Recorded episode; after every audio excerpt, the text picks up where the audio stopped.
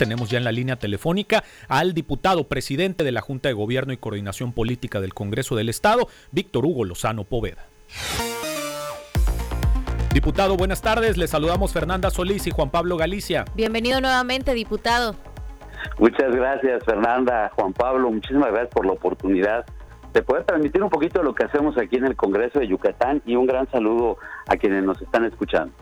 Igualmente, muchísimas gracias. Y pues de entrada, por supuesto, preguntarle, diputado, ¿ya tuvieron oportunidad, ya conocen el contenido de estas iniciativas enviadas por el gobernador? Usted ya lo había anticipado también en días previos, ¿no? Efectivamente, hemos estado trabajando de manera muy estrecha en la relación con el Poder Ejecutivo del Estado, con el gobernador Mauricio Vila, eh, sumando esfuerzos para poder darle continuidad a los proyectos importantes para nuestro Estado, para Yucatán, y es eh, un proyecto este de la ampliación del puerto de altura que significa un cambio radical en la manera en la que Yucatán se va a mostrar a los ojos del mundo en cuanto a ser una puerta de entrada y de salida de eh, todo tipo de carga y también de, barcos que puedan llegar a la entidad para traernos turismo. ¿Se planea, eh, diputado, convocar a esta sesión, a este periodo extraordinario? Sí, de hecho, como ustedes apuntaban, ya ha sesionado la Diputación Permanente y en ella se dio entrada a la iniciativa, se ha turnado a la Comisión de Puntos Constitucionales, la cual seguramente en, estos eh, momentos del día o quizá el día de mañana convoque a una sesión a su vez para que podamos conocer ya en la distribución del contenido de las iniciativas eh, y podamos comenzar el análisis y desde luego la discusión para poder determinar los mecanismos, que eso es lo que tratan las iniciativas, los mecanismos con los cuales se va a operar esta ampliación del puerto de altura y desde luego la viabilidad de los proyectos integrales de inversión que van a estar seguramente aprobados por este Poder Legislativo. ¿Pero estarían pensando en convocar un periodo extraordinario o esperarían a que inicie el periodo ordinario de sesiones?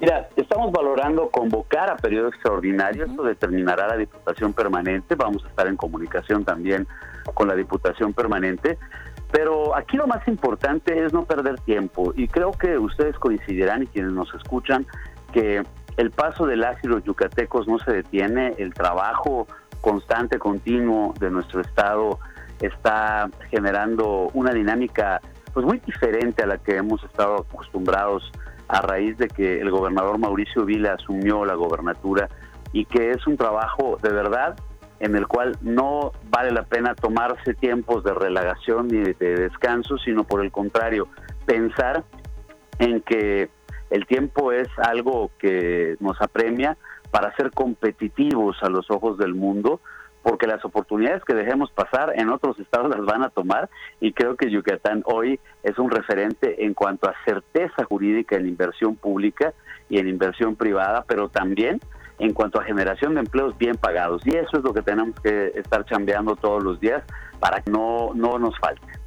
Diputado, estamos platicando con el diputado Víctor Hugo Lozano Poveda, presidente de la Junta de Gobierno y Coordinación Política del Congreso del Estado. Eh, preguntarle también, diputado, esto sobre todo tomando en cuenta eh, las facultades que tiene el Congreso del Estado de Yucatán. En la prensa local eh, se ha estado publicando en fechas recientes pues estos casos polémicos del manejo del programa emergente de vivienda en los municipios de Canacín y de Motul. El Congreso del Estado ha tomado eh, nota sobre esta situación? ¿Hay algo que se pueda hacer?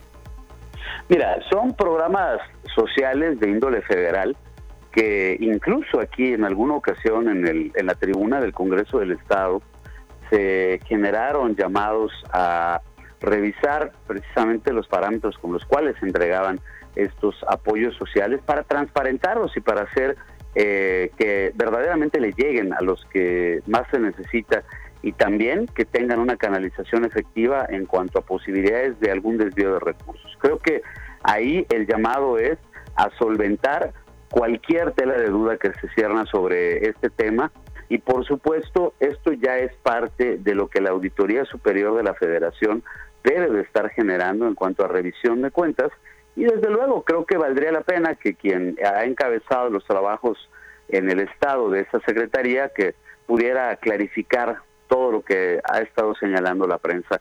Aquí lo más importante es no dejar dudas al respecto de la actuación de ningún funcionario, lo hemos dicho, de gobierno estatal, de gobierno municipal o de gobierno federal. Lo importante es que quienes tenemos una obligación respecto a los ciudadanos cumplamos con ella y que no haya lugar a dudas en cuanto a la transparencia de nuestras acciones, ni tampoco en cuanto haya eh, un, un entredicho respecto a lo mismo, que podamos estar en la solvencia de aclararlo, ¿no?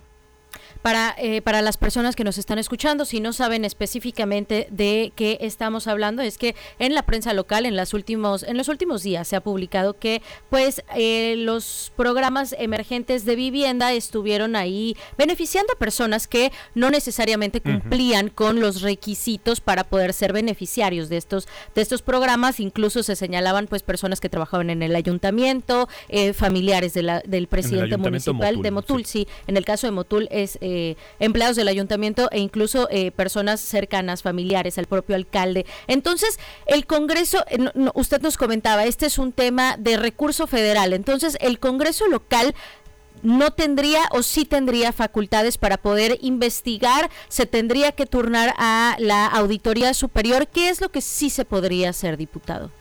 Efectivamente, tiene que ser la Auditoría Federal la que revise la implementación de estos programas y de verdad es muy lamentable que cualquier autoridad pueda estar involucrada en actos deshonestos que alejan las posibilidades de tener un apoyo social a quienes más lo necesitan. ¿Se puede usar como bandera política? Por supuesto que en muchas ocasiones se hace así, pero es muy triste, de verdad, que en vez de traducir acciones positivas para los que menos tienen, solamente sirva para un discurso. Creo que ahí hace falta avanzar muchísimo. Insisto, hay que aclarar cualquier duda que exista al respecto del manejo de cualquier programa social.